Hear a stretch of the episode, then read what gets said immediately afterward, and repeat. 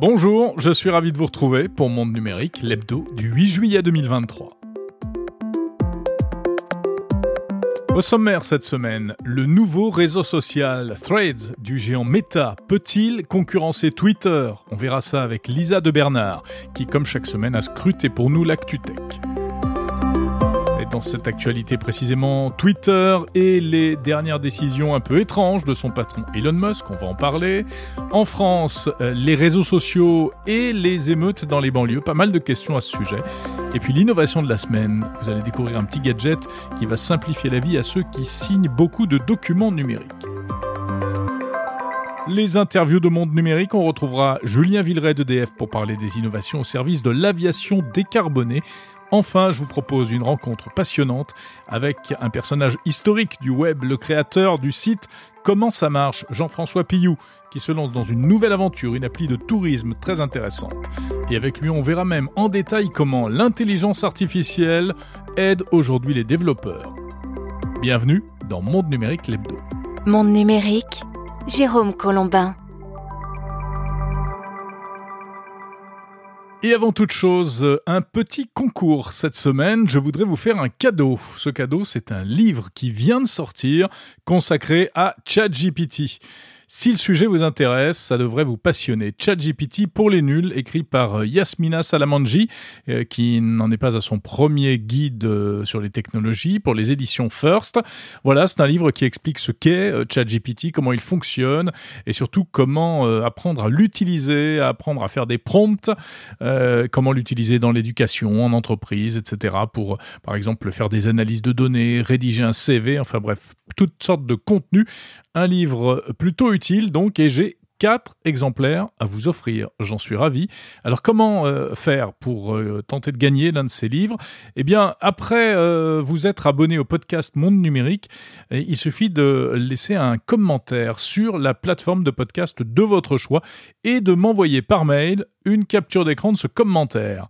Voilà, quatre gagnants seront tirés au sort donc parmi les réponses reçues et vous recevrez le livre par courrier avant la fin du mois de juillet. Euh, autre euh, condition sine qua non, abonnez-vous à la newsletter de Monde Numérique sur mondenumérique.info. Vous pouvez envoyer tout ça euh, donc avec la capture d'écran à l'adresse contact at mondenumérique.info. Alors, précision quand même, hein.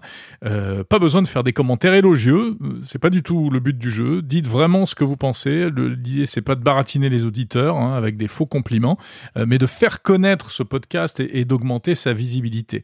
Donc, les commentaires gentils n'auront pas plus de chances de gagner. Euh, et puis, même si vous avez déjà posté dans le passé un commentaire, vous savez, vous pouvez recommencer. Hein, rien ne vous empêche de reposter une remarque sur un épisode en particulier, par exemple, pour dire si ça vous a intéressé ou pas. Voilà, donc sur Apple Podcast, sur Podcast Addict, sur Spotify aussi, euh, n'hésitez pas, quelle que soit la plateforme ou Deezer sur laquelle vous écoutez ce podcast. Petite précision, ce jeu est réservé euh, aux habitants de la France métropolitaine euh, et de la Corse, plus la Belgique et la Suisse, mais pas au-delà, désolé pour des questions pratiques. Bon, voilà, pour vous offrir ce livre ChatGPT pour les nuls, j'attends donc vos messages à l'adresse, je la rappelle, contact at mondenumérique.info. Merci d'écouter Monde Numérique. L'actu de la semaine. Et l'actu de la semaine, c'est avec Lisa de Bernard. Salut Lisa. Salut Jérôme. Alors l'annonce de la semaine, c'est bien évidemment eh bien euh, le lancement euh, d'un nouveau réseau social, de ce nouveau réseau social du groupe Meta, une plateforme qui ressemble furieusement à Twitter, ça s'appelle Threads. Et oui, ça y est, après des mois de rumeurs, la plateforme directement inspirée de Twitter a vu le jour dans 100 pays ce jeudi. Un démarrage en trombe pour Thread avec plus de 30 millions de téléchargements en une journée. On y trouve même déjà quelques célébrités comme Jennifer Lopez, Shakira ou Bill Gates. Thread signifie littéralement fil en anglais et elle est décrite sur l'App Store comme l'application des conversations écrites d'Instagram. Mais attention, les deux applis restent bien distinctes, même si les utilisateurs ont la possibilité d'importer leurs contacts, ce qui devrait participer au succès de Thread compte tenu des quelques milliards, 2 milliards d'utilisateurs actifs d'Instagram. Alors on l'a dit, ça ressemble à Twitter, ce Threads. Euh, quelles sont les, les caractéristiques, Lisa? Eh bien, euh, c'est un réseau social sur lequel on pourra poster des messages de 500 caractères contre 280 sur Twitter en version gratuite. On peut faire euh, des threads, des suites de messages pour euh, poster un long texte et des reposts qui sont l'équivalent des retweets. On pourra également partager des photos et des vidéos jusqu'à 5 minutes. Alors attention, hein, l'application n'est pas encore disponible en Europe pour des questions notamment de mise en conformité avec le règlement européen sur le numérique, mais Meta planche sur le sujet espère donc pouvoir tester l'application prochainement en France. Voilà, c'est pour ça qu'on en parle euh, au futur encore pour l'instant de ce Threads, même s'il est quand même possible de le tester depuis la France. Hein. Euh, sur Android, par exemple, il suffit de euh, télécharger l'APK, donc les, pros d'Android savent faire ça. Sur iOS, il faut se créer un compte Apple américain, si on l'a pas déjà, et aller chercher l'appli dans l'App Store américain. À noter qu'il n'y a pas de version web pour l'instant de Threads. En tout cas, Lisa, ce Threads semble énerver quelque peu Elon Musk. Et oui, celui-ci euh, parle carrément de tricherie. Hein. Il accuse euh, Meta d'avoir volé des secrets de Twitter et d'avoir embauché des ingénieurs qu'il avait lui-même licenciés en arrivant. C'est l'arroseur arrosé en fait. Bref, la grande question c'est de savoir si euh, ce Threads risque ou pas de faire de l'ombre à Twitter. tu l'as dit, le point fort c'est le lien avec Instagram et puis toute la puissance du groupe Meta. Mais bon, pour l'instant, on peut pas trop juger. Hein. Le démarrage sur les, sur les chapeaux de roue, ça s'explique sans doute par l'attrait de la nouveauté. Il faudra voir sur la durée ce que ça donne. Puis sur la question de la rivalité et la concurrence avec Twitter, je vous propose euh, cette semaine un édito en date du 6 juillet sur le fil du podcast Monde Numérique pour tenter de répondre à la question peut-on quitter Twitter? Du côté de Twitter, justement, Elon Musk euh, ne finira jamais de nous surprendre avec des décisions euh, toutes plus farfelues les unes que les autres, mais des décisions qui euh, pourraient bien coûter cher à l'oiseau bleu. La dernière en date, survenue le week-end dernier, c'est une restriction d'accès aux tweets. Et oui, depuis quelques jours, les utilisateurs euh, de Twitter n'ont plus le loisir de scroller à l'infini leur fil d'actualité, faute à un mystérieux message, limite de taux dépassé. Alors au début, on a cru à une énième panne, mais il s'agit bien d'une limitation volontaire mise en place par les équipes de Twitter.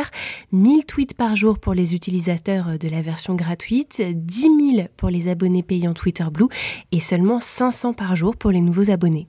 C'est complètement fou cette histoire-là. Alors, et, euh, ce qui est étonnant aussi, c'est la manière dont Elon Musk a justifié cette euh, décision. Effectivement, officiellement, euh, selon lui, il s'agissait d'empêcher la récupération automatique des données par des tiers, puisqu'effectivement, il y aurait des organismes qui grattent, qui scrapent tous les messages de Twitter, notamment pour alimenter leur modèle d'intelligence artificielle. Ce serait le cas notamment d'OpenAI, la société de ChatGPT, avec laquelle, en plus, Elon Musk est en indélicatesse. Et Elon Musk, n'étant pas Elon Musk sans un brin d'insolence, il a osé expliquer que limiter le nombre de tweets euh, qu'on a le droit de lire permettrait de passer moins de temps sur les écrans. Mais, bah. Euh, mais officieusement, bah, il y aurait d'autres raisons, notamment le fait que Twitter aurait oublié de payer un abonnement auprès de son hébergeur Google Cloud. Le contrat touché à sa fin le 30 juin et les dettes de Twitter pourraient être à l'origine du problème. Ouais, alors même si ça paraît un peu bizarre quand même. Et est-ce qu'il y a un, retour à la normale prévu à l'horizon? Alors Elon Musk a parlé de mesures temporaires sans pour autant euh, donner d'échéance. En France, les réseaux sociaux font aussi parler d'eux à l'occasion des émeutes dans les banlieues. Le gouvernement a demandé aux plateformes d'essayer de réduire la propagation des messages, hein, des photos, vidéos postées par les émeutiers, notamment sur Snapchat, Instagram, TikTok, etc. Et puis, et puis surtout, selon certaines informations, euh, le gouvernement souhaiterait pouvoir couper les réseaux sociaux si la rue devait à nouveau s'embraser. Alors euh, évidemment, ça suscite plein de débats. Euh, l'une des questions, déjà, est-ce que ce serait techniquement possible? Alors techniquement, oui, c'est possible. Par exemple, les fournisseurs d'accès à Internet peuvent utiliser la technique dite du DNS menteur, une technique qui consiste à modifier l'adresse IP de la requête de sorte qu'une page d'erreur s'affiche lorsqu'on tente d'accéder à un réseau. C'est une technique qui est déjà utilisée par les sites au contenu illégaux et cela a déjà été fait euh, dans les pays comme l'Iran, la Chine ou la Russie. Mais bien sûr, euh, cela reste contournable comme mesure, notamment grâce à un VPN, réseau privé virtuel, qui euh, leurre le système en géolocalisant l'utilisateur dans un autre pays. Après, la question, elle est aussi politique. Hein. C'est une idée qui a immédiatement déclenché une levée de bouclier et donc face aux critiques, le gouvernement par la voix d'Olivier Véran a rapidement tenu à tempérer ses propos. Il a plutôt évoqué la suspension de certaines fonctionnalités comme la géolocalisation par exemple qui sur Snapchat permet de faire apparaître une vidéo sur une carte en fonction du lieu de tournage. Parallèlement, on aura un groupe de travail transpartisan qui devrait voir le jour prochainement pour étudier le rôle d'amplification des violences par les réseaux sociaux. Les émeutes de ces derniers jours font aussi les choux gras de certains comptes spécialisés sur les réseaux sociaux mais ça provoque des frictions avec les médias. Ils s'appellent Serfia, Alerte Info ou Média Venir et se sont spécialisés dans la rediffusion d'informations et de vidéos virales piochées ça et là sur les réseaux sociaux, suivis par des centaines de milliers d'utilisateurs, ces comptes qui publient quasiment 24 heures sur 24. Eh bien, ils ont vu leurs audiences exploser pendant les émeutes, mais ils sont surtout pointés du doigt car ils relaient des informations soit qui ne sont pas vérifiées, soit sans citer la source ni euh, en mettant le lien pour en savoir plus ce qui revient carrément à piller les contenus euh, produits par de nombreux médias comme le Parisien ou le Figaro. Et en plus de ça, ces comptes ont été accusés de faire monter la mayonnaise en diffusant un grand nombre de vidéos de violence, sans compter euh, les fausses informations qui peuvent être largement propagées. Alors, qui se cache derrière ces, ces comptes, Lisa? Alors, c'est une question à laquelle il est difficile de répondre de manière exacte. Hein. Ces comptes euh, ne sont pas très transparents sur les personnes qui les animent, qui cherchent plutôt à conserver leur anonymat. Par exemple, Mediavenir, l'un des comptes les plus populaires, avec plus de 2 millions et demi d'abonnés à son lancement, euh, était tenu par des étudiants en journalisme. Alerte Info revendique, euh, lui, un seul fondateur rédacteur. Dans une vidéo de présentation, il s'est présenté comme un passionné d'infos, âgé de 22 ans, sans emploi et consacrant son temps libre à cette activité. D'autres, en revanche, comme Serfia, sont plus transparents sur la composition de leur équipe. On y retrouve des profils juniors d'horizons très différents, venant par exemple du monde du marketing ou du business management. Voilà, en tout cas, euh, si vous tombez sur ces comptes, euh, bah, d'ailleurs c'est difficile de ne pas tomber sur ces comptes hein, si on consulte les réseaux sociaux, euh, consultait les réseaux sociaux ces derniers jours. Mais attention, parce que c'est pas parce qu'il y a de, jolis logos avec des, des, noms qui laissent penser qu'il s'agit de vrais médias. ce ne sont pas des sources d'informations 100% fiables, il faut le préciser. Merci beaucoup Lisa de Bernard et bah, je te propose qu'on se retrouve la semaine prochaine. Allez, le rendez-vous est pris. À la semaine prochaine Jérôme. L'innovation de la semaine. L'innovation de la semaine, c'est une innovation française qui vise à simplifier la vie des professionnels, notamment qui ont beaucoup de documents à signer de manière électronique. Il s'agit d'un tampon connecté qui permet de signer, euh, enfin d'apposer sa signature électronique sur des PDF. Alors ça s'appelle Kimo et cela évite donc d'avoir euh, à imprimer, signer, scanner, renvoyer un document, euh, par exemple un contrat, un devis, euh, un document bancaire, etc., etc. À la place, il suffit d'apposer votre petit tampon, qui est un petit appareil de la taille d'un briquet, sur l'écran de votre ordinateur ou de votre smartphone, et cela aura pour effet d'imprimer votre signature électronique avec une valeur authentique. L'appareil se connecte à votre ordinateur ou euh, votre smartphone en Bluetooth. Au début, il faut l'initialiser. Je l'ai essayé, donc euh, euh, c'est assez facile. Vous entrez vos, identifiants, votre signature, le nom de votre entreprise, votre logo éventuellement, enfin votre comme un tampon encreur normal. Et ensuite, chaque fois que vous recevez un PDF à signer, eh il faut l'ouvrir dans l'application Kimo et simplement apposer son tampon sur l'écran là où on veut faire apparaître la signature. Donc c'est une vraie signature électronique certifiée juridiquement. C'est un produit qui est proposé par une start-up qui s'appelle Bystamp, qui a récemment levé 3 millions d'euros via une campagne de crowdfunding. Et l'entreprise entend donc carrément concurrencer les services de signature électronique en ligne qui existent actuellement. Euh, la société avance comme argument le fait que c'est encore plus sûr puisque les documents ne transitent pas par le cloud. On n'a pas besoin de les envoyer sur un serveur inconnu. Ils restent en local sur votre ordinateur et c'est le tampon qui garantit l'authenticité de la signature. Il faut dire que l'un des fondateurs de Bytestamp vient de la société Ledger, qui est spécialisée dans le stockage sécurisé de crypto-monnaies, qui avait sorti d'ailleurs des euh, petits porte-monnaies euh, euh, sécurisés, hautement sécurisés pour les cryptos. Ce système se veut également moins onéreux que les services de signature électronique par abonnement, puisque là, il n'y a pas d'abonnement à payer. On achète le Kimo qui vaut 74 euros et puis c'est terminé. On peut en acheter autant qu'on veut. Et d'ailleurs, il faut, si on veut, utiliser plusieurs signatures. Bon, la contrainte, c'est qu'il faut néanmoins, chaque fois qu'on veut signer un document, eh bien avoir l'application, donc il faut l'avoir téléchargée, installée, etc. En ce qui concerne la sécurité, parce que c'est ça qui est important, eh bien, il y a un code PIN personnel qui est demandé chaque fois qu'on doit poser son tampon sur l'écran. Et ensuite, ça fonctionne avec un capteur optique. Donc, une innovation plutôt intéressante, ce, KIMO, K-E-Y-M-O. Hein, pour une, pratique, la signature électronique qui est amenée euh, à se développer de plus en plus. Monde numérique le meilleur de la tech. Monde numérique, les interviews de la semaine. Dans un instant, vous allez découvrir une application qui permet de localiser des points d'intérêt autour de chez soi et surtout son créateur va nous expliquer comment il l'a conçu. Mais avant cela, on s'intéresse à l'innovation technologique dans le secteur de l'aviation et de l'énergie.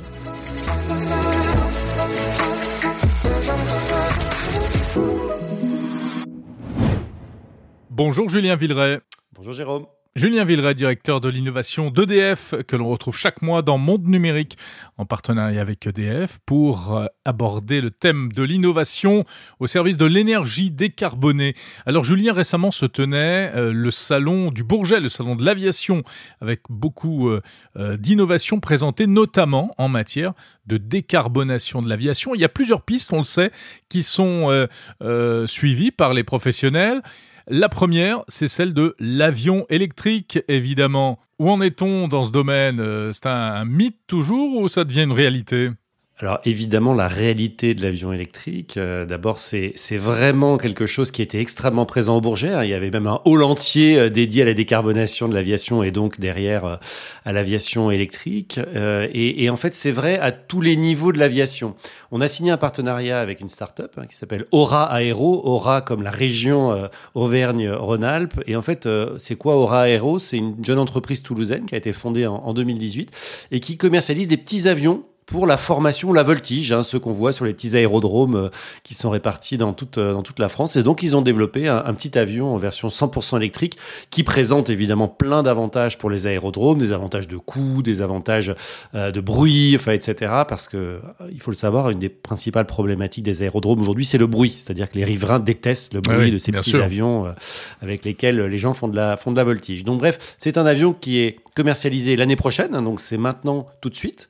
Et euh, évidemment, euh, ça pose la question de la recharge. Un avion électrique, ça veut dire recharge. Et donc nous, on a passé un partenariat avec eux pour les aider à développer une stratégie de recharge et donc venir équiper en borne de recharge pour les avions euh, les différents aérodromes. Il faut d'abord d'ailleurs savoir que la France, juste après les États-Unis, est le pays où il y a le plus d'aérodromes et d'aéroports au monde. C'est quand même assez, assez incroyable. J'ai appris ça à cette occasion.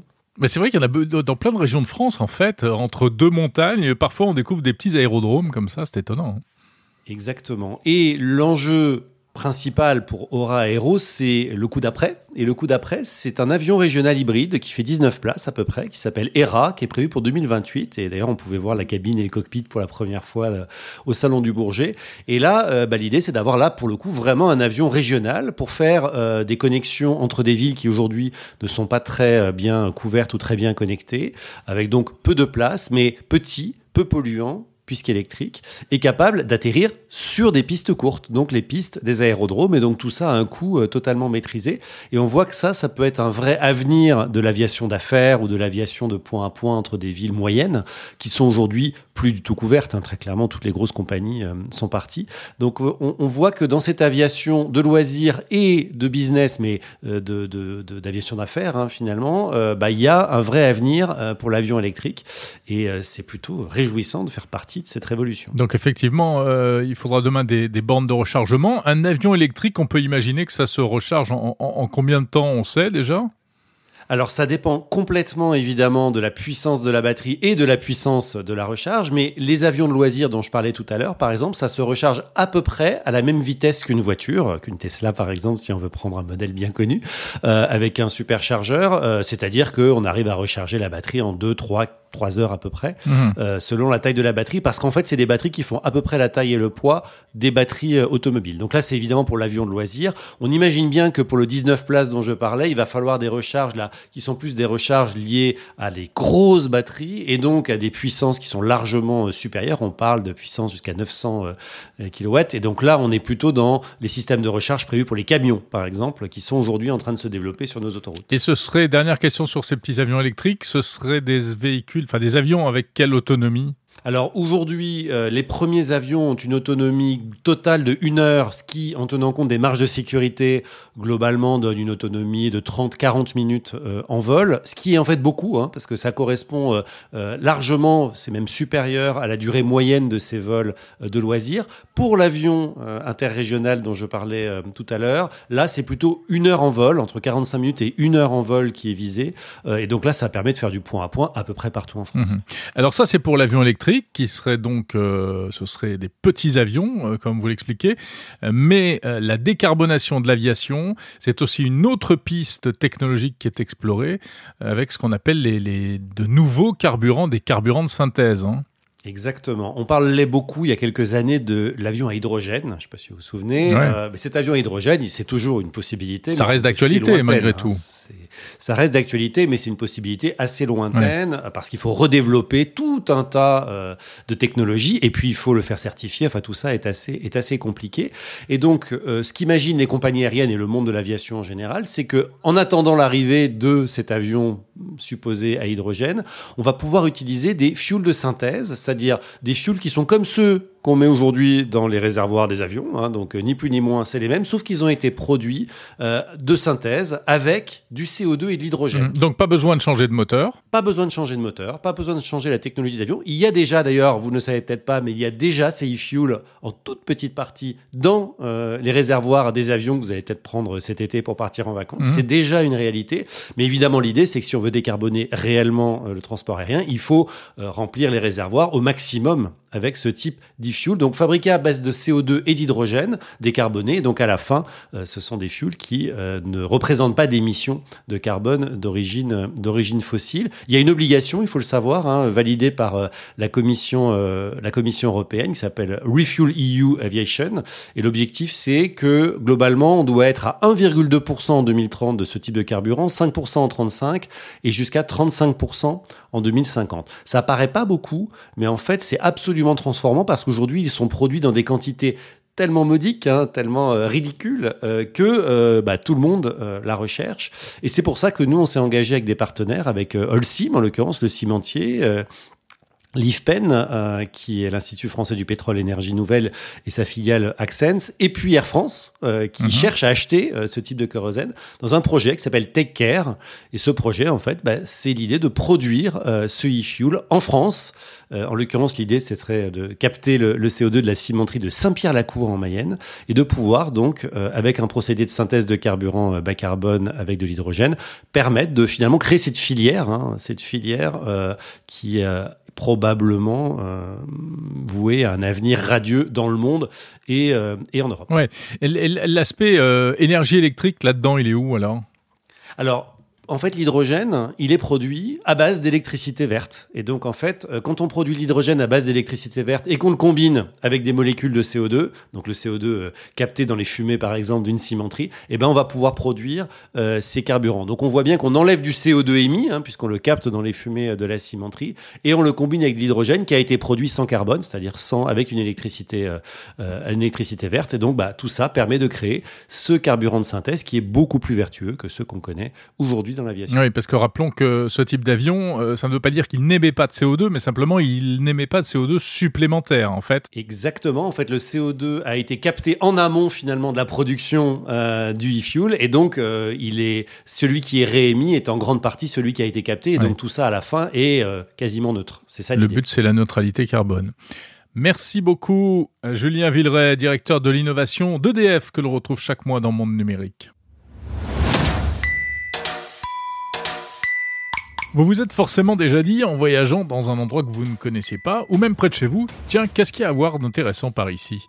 Eh bien, c'est pour répondre à cette question que le français Jean-François Pillou vient de lancer une appli qui s'appelle Around Us, autour de nous, qui propose des points d'intérêt géolocalisés. Et ce qui est intéressant, c'est que cette appli gratuite a été conçue à partir de données en open source et entièrement par programmation informatique, automatisée notamment avec de l'intelligence artificielle. Il faut dire que son créateur en connaît un rayon, puisque c'est un historique du web, un développeur et entrepreneur. On va l'écouter tout de suite. À noter que cette interview vous est proposée en version intégrale dans la version premium de Monde Numérique Lebdo, version longue, ou bien en épisode séparé en date du 11 juillet 2023. Un très long entretien passionnant qui aborde plein d'aspects, et notamment l'histoire de comment ça marche et aussi des conseils pour utiliser l'IA et, des réflexions sur tout ce que ça change, euh, entre autres pour les développeurs. Bonjour Jean-François Pillou. Bonjour Jérôme. Vous êtes euh, créateur, entrepreneur, euh, geek euh, avant tout, et notamment créateur d'un site que tout le monde connaît aujourd'hui, qui s'appelle Comment ça marche? Comment ça marche? C'est une plateforme historique du web français. C'est ça qui, c'est cette, passion pour pour pour le code et pour la, création informatique sous toutes ses formes qui vous a amené à un autre projet qui est plus d'actualité, dont on va parler maintenant. C'est un, site et des applis que vous avez lancés qui s'appellent Around Us. Qu'est-ce que c'est que Around Us? Alors, Around Us, le principe, c'est euh, alors c'est surtout des applis, mais effectivement, il y a une version web qui permettent où qu'on soit dans le monde de trouver euh, les 10 choses à faire ou à voir autour de soi. Euh, donc, il y a deux principes très forts, c'est que un, je ne montre que 10 choses mhm. et j'ai enlevé tout ce qui est superflu. C'est-à-dire que quand vous ouvrez euh, une application comme Google Maps, il va vous dire à côté qu'il y a euh, un salon de toilettage, un vétérinaire, euh, je sais pas quoi, un coiffeur. Oui, c'est intéressant, mais c'est pas forcément ce qu'on cherche si on fait, du tourisme. Exactement. La plupart du temps, ça nous sert pas. Et quand on en a besoin, on va le chercher. Euh, ce qui est important quand on va quelque part, c'est pas tant euh, les les hôtels ni même les restaurants, c'est en premier les choses à voir. Oui, bien sûr. Je classe les choses à voir et je mets en avant ceux qui sont les plus intéressants intéressant étant ceux qui intéressent le plus de monde. Ouais, alors, là je suis sur l'application Lambdas justement, on est à Montparnasse, c'est là où on enregistre, et effectivement il me propose comme premier point d'intérêt bah, la tour Montparnasse, Forcément. C'est vrai que ça se visite. Euh, il y a une fontaine Wallace aussi, euh, bah, je sais pas où elle est, euh, sans doute pas très loin d'ici. le théâtre de Poche, l'église Notre-Dame de je sais pas quoi, c'est pas Notre-Dame de Paris, Notre-Dame des Champs bien sûr, c'est de l'autre côté de la rue. Enfin voilà. Et, et tout cela présenté avec une vue satellite en fait. Absolument. Je zoome, je dézoome pour voir les, les différents points d'intérêt. C'est ça. En fait, si on dézoome, du coup on élargit le, le rayon d'action. Et il va nous montrer d'autres choses. C'est-à-dire que si on dézoome euh, sur le 15e arrondissement, il va nous montrer les 10 choses à voir dans le 15e. Si on dézoome encore et qu'on prend tout Paris, évidemment, on va voir la Tour Eiffel, le Sacré-Cœur, euh, euh, je sais pas, le, Louvre, etc. Et euh, ce sera toujours limité à 10 pour ne pas euh, surcharger la, la, la visibilité. c'est limité à 10, mais si on scrolle, on peut voir les 10 suivants, puis les 10 suivants, puis les 10 suivants, jusqu'à 8 millions de points d'intérêt. Ah ouais, d'accord. Ça élargit le, le champ d'action. Il y a 8 millions de choses à voir dans le monde dans l'appli. Pourquoi est-ce que vous avez créé cette appli? Parce que c'est pas du tout votre business. Enfin, vous n'êtes pas, vous n'êtes pas dans le tourisme, ni dans, je sais pas quoi, ni dans les applis particulièrement, etc. Non, alors déjà, je, je lance pas pour un business. Je lance... Moi, j'aime bien lancer les choses parce que ça me plaît. Euh, d'ailleurs, il n'y a pas de pub dessus. C'était juste pour rigoler au début. Enfin, oui, c'est ça. Je commence toujours comme ça. Je, je commence pour faire les choses parce que c'est ça m'amuse. En fait, c'est comme il y a des gens qui aiment bien faire des jeux vidéo euh, et donc, euh, ils créent des, des villes, des parcs d'attractions, etc. Ils attirent des visiteurs. Moi, je crée des sites et ça, ça sert aux gens, mais en vrai, donc c'est encore un petit peu plus drôle. Il y en a d'autres qui font des vidéos YouTube, des podcasts, des choses comme ça. C'est une passion avant tout, et j'aime bien dire, je suis plus un artisan du web qu'un entrepreneur. Après, c'est sûr que quand une appli euh, a des millions de personnes qui finissent par l'utiliser, euh, ça finit par coûter, donc euh, il faut la rentabiliser. et quand on la rentabilise, généralement, ça marche très bien parce que s'il y a plein de monde et que ça a été optimisé pour marcher avec peu de, avec peu de moyens. Ouais. Le jour où on met des moyens, ça permet de faire pas mal de choses. Euh, C'est, ça paraît c'est logique, euh, effectivement. Alors, c'est pour ça qu'il faut expliquer un peu comment vous l'avez euh, créé, cette appli. C'est ça que je trouve intéressant. Euh, au départ, vous êtes parti de données qui sont, qui sont en libre accès, qui sont, qui sont gratuites, en fait. C'est ça. En fait, je, je parcours le. J'ai des serveurs qui crawlent le web comme Google le fait, euh, et je sélectionne en, en premier lieu les sources qui sont euh, libres, ouvertes. Mhm. Donc le- les, les deux principales sources d'information dans l'appli, c'est euh, Wikipédia et OpenStreetMap, dont on parle moins, et qui répertorie finalement tous les objets euh, avec des coordonnées qui sont quelque part sur cette terre. Oui, c'est une espèce de Google Maps, mais euh, en open source et accessible à tout le monde. Absolument. La seule chose, c'est qu'il y a tout dedans. C'est-à-dire que Ouais. le moindre réverbère, euh, le passage piéton est, est noté dedans. C'est un truc de dingue. Les Ouais. poubelles sont, sont notées dedans. Ah ouais. Mais si j'affichais tout, quand on affiche tout comme Google Maps, on n'affiche rien. C'est-à-dire on ne trouve plus rien. Bien sûr. Moi, je ne prends là-dedans Qu'est-ce qui vous intéresse que voilà, ce qui m'intéresse. Et ce qui m'intéresse, c'est ce qui a un intérêt touristique. Mhm. Donc, un menhir, ça a un intérêt euh, touristique. Un musée, oui. Euh, une pharmacie, non. Mhm. C'est un service, on en a besoin, mais euh, on va pas dans une ville pour voir des pharmacies. Sauf si la pharmacie a un caractère, je sais pas quoi, monument historique classé. euh. Donc le, le choix est là-dessus. Et donc j'ai beaucoup bossé là-dessus pour me dire qu'est-ce que je prends ou je ne prends pas. Donc j'ai eu des cas de, des cas de conscience. Est-ce que je mets les stades? Ouais. euh, donc les stades, euh, les stades connus, je les mets. Le petit stade de quartier, je le mettrai pas dedans. D'accord. Euh, bon voilà, pareil pour plein de choses. Ce qui veut dire qu'il y a- il y, a toute une partie automatique et Tout il y est a automatique. tout est automatique. Oui, mais il y a une intervention humaine. À un moment, c'est vous qui décidez de sélectionner tel ou tel point d'intérêt. C'est moi qui, comment dire, conditionne l'algorithme pour Ah, euh, dire et donc on touche à l'intelligence artificielle c'est-à-dire faut entraîner une intelligence artificielle et lui dire ça c'est bien ça c'est pas bien et elle finit par apprendre et aller choisir les bons euh, les bons points d'intérêt. Et, euh, et elle apprend en continu c'est-à-dire si un jour on lui dit bah tiens finalement euh, les toilettes publiques tu les mets bah elle les met. Ouais. Alors aujourd'hui, Orlando, c'est disponible en, en version web, c'est ça, Euh, et puis en sous forme d'appli, iOS et Android. absolument Ouais. Euh, c'est gratuit? C'est gratuit et ça restera toujours. Il n'y a pas de pub et il n'y en aura pas euh, tel quel. Enfin, en tout cas, il n'y aura pas euh, les grosses pubs qui vous prennent l'écran. Euh, L'idée, c'est quoi que- votre business model Ah euh Il n'y a pas de business model. À chaque fois que je dis ça, les gens, les gens hallucinent, mais il n'y a pas de business model. Euh, ça coûte, ça me coûte pas grand chose à le faire fonctionner. Euh, je pense que le business model, quand il y en aura un, c'est de mettre un business model qui soit bien pour les utilisateurs et, et pour moi, qui soit pas gênant. Hmm. Donc, par exemple, quand vous allez voir des musées, euh, ce qu'on veut, une fois qu'on a repéré le musée, c'est acheter les billets. Et donc là, l'idée, c'est euh, de pouvoir acheter les billets par l'appli.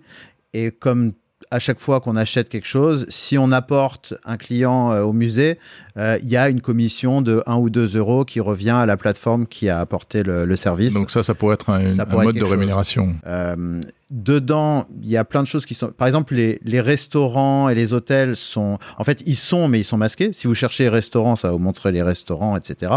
Et donc, pareil, quelqu'un. Une fois que vous avez trouvé le restaurant, vous voulez réserver une table. Et là, pareil, l'idée, c'est que ça rapporte quelque chose à la, à la plateforme et que ça permette de la faire fonctionner. L'idée, c'est quand même que ça reste accessible à tout le monde, n'importe qui, même quelqu'un qui n'a pas les moyens peut l'utiliser. Après, il n'est pas obligé de réserver par, euh, par l'appli, mais il faut que ça reste gratuit. Et il n'y a pas non plus de... J'ai regardé un petit peu toutes les applications qui existent.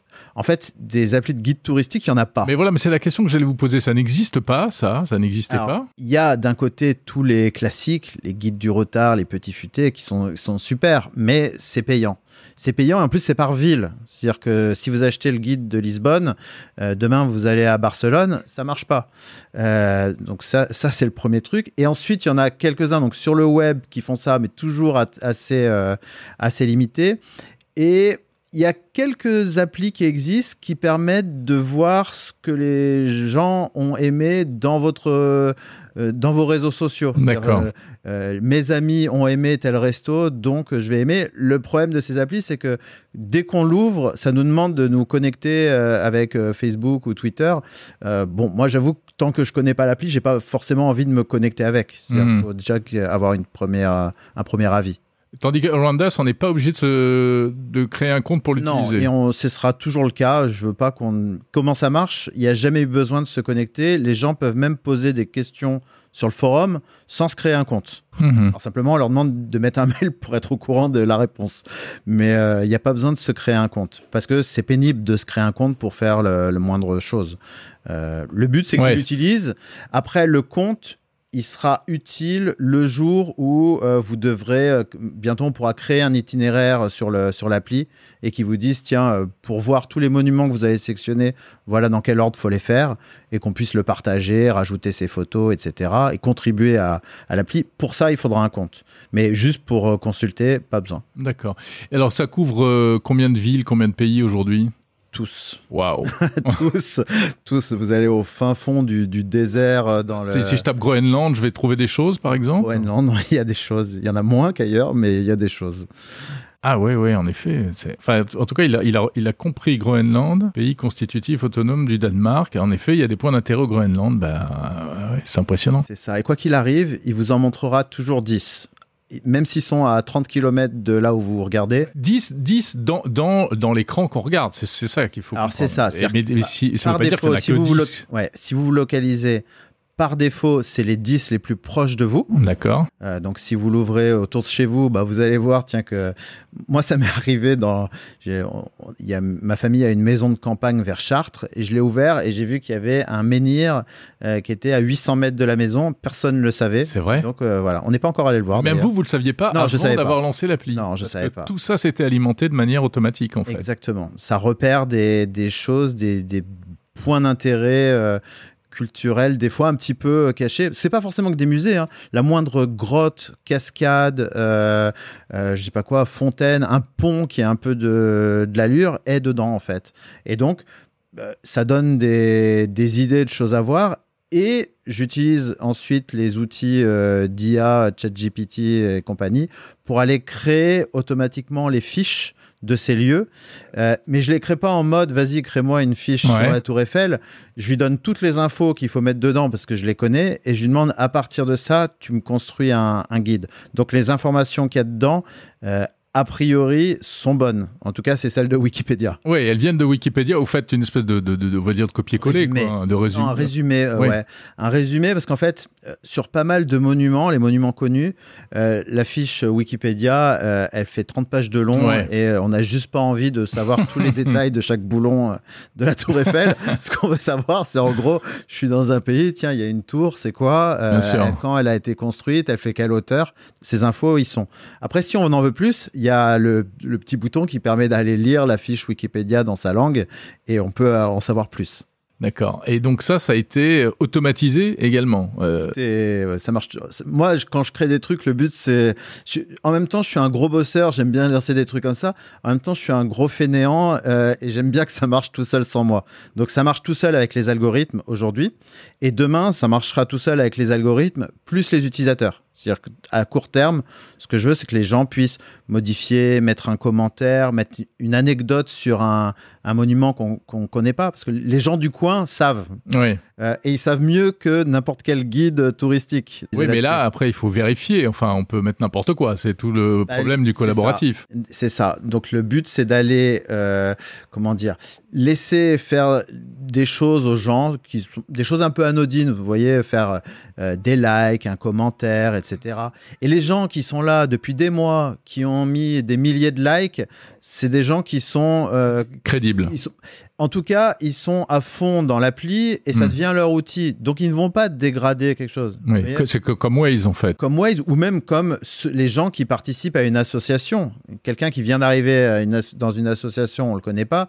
Quelqu'un qui est là depuis deux ans, euh, on peut lui donner les, les, clés de la du local, il va rien se passer dans la nuit parce que c'est son association, c'est son intérêt que que ça perdure dans le temps. Ouais. Alors c'est intéressant que vous parliez de ça parce que finalement, euh, j'aimerais bien avoir votre avis aussi, Jean-François Pillou, sur euh, au-delà de, de, cela, sur toutes ces années écoulées que vous avez vues. bah, vous et moi, on est un peu des, des, des, vieux de la vieille. Dinosaures du web. Ouais, voilà. Et comment est-ce que vous, quelles ont été les, les étapes les, les, plus marquantes selon vous? Depuis le, les années 90 ah ouais, C'est une bonne question. Surtout, c'est une bonne question là depuis quelques mois parce que euh, on, est en train de vivre la révolution de l'intelligence artificielle, les modèles de langage qui, qui arrivent. Et pour moi, cette révolution-là, c'est la plus importante et je dirais la plus brutale de toutes. Euh, moi, j'ai commencé donc en 99. J'ai découvert Internet vers 96-97. Mmh. À un moment donné, je me suis dit, il faut que j'en sois. Donc je vais créer un site web. Quasiment au début où c'est arrivé en France. C'est hein, ça. Voilà. voilà. Moi j'ai découvert assez tôt et assez vite j'ai fait un mmh. site. Et ensuite on a vu pas mal d'autres choses. Il y a eu le Web 2, c'est un peu plus dynamique. Voilà, les blogs, le... tout ça. Les blogs, on discute. Euh, le mobile, ouais. euh, ça a été quand même un, Grosse structure. un, gros, un gros changement. Euh, les réseaux sans fil, le Wi-Fi, etc., on pouvait euh, regarder ailleurs que sur un ordinateur fixe. Mmh. C'est quand, même, c'est quand même quelque chose. Euh, les réseaux sociaux, Ouais. Et pour le coup, j'avoue que cette vague-là, je l'ai, je, l'ai un peu laissé de côté. Les applis, d'ailleurs, j'ai, j'ai, pas réussi. Parce qu'en fait, comment ça marche? C'est un site où on vient quand on a des problèmes. Ouais. On a une question, on la pose, on revient. Mais on va pas les partager à la terre entière. Eh, regardez, j'ai réussi à, à réparer mon ordi. Ça se partage pas sur les réseaux sociaux. C'est sûr. Donc, euh, ni les applis, ni les réseaux sociaux, ça marche pour comment ça marche.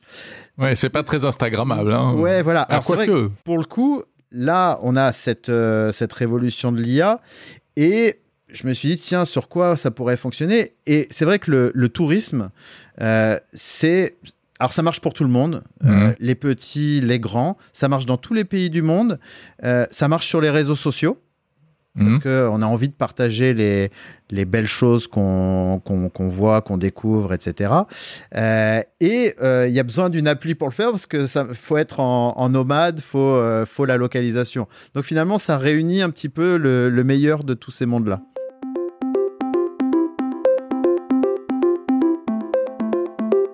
Jean-François Pillou, créateur de Around Us. Et encore une fois, euh, je vous invite vraiment à écouter euh, l'interview version longue qui est passionnante, un très grand format. On est allé au fond des choses, en même temps c'est très concret, ça devrait vous plaire.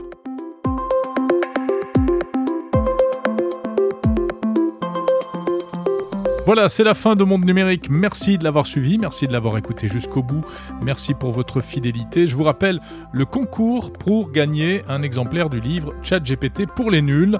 C'est très simple, vous postez un commentaire sur votre plateforme d'écoute, vous me faites un petit screenshot et vous me l'envoyez par mail après vous être abonné à la newsletter. Tout ça sur le site mondenumérique.info. Monde Numérique s'écoute en podcast, sur YouTube, sur les assistants vocaux également. Je vous souhaite une très bonne semaine. Je vous retrouve dans 8 jours pour un nouvel épisode de l'Hebdo. Salut